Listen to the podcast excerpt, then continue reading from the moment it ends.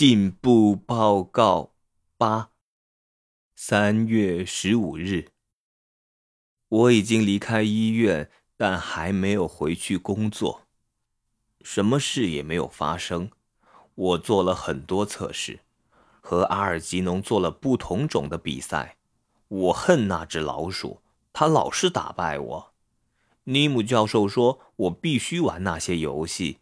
必须一次又一次的做那些测试，那些迷宫很笨，图片也很笨。我喜欢画一个男的和一个女的图画，但我不会说谎话，而且我也不会拼图。要去想和记那么多东西，会让我的头很痛。斯特劳斯医生答应我要帮助我，但是他没有。他没有告诉我要想什么或者什么时候我会变聪明，他只是要我躺在沙发上和我说话。季尼安小姐也来大学看我，我告诉她什么都没有发生。我到底什么时候才能变聪明啊？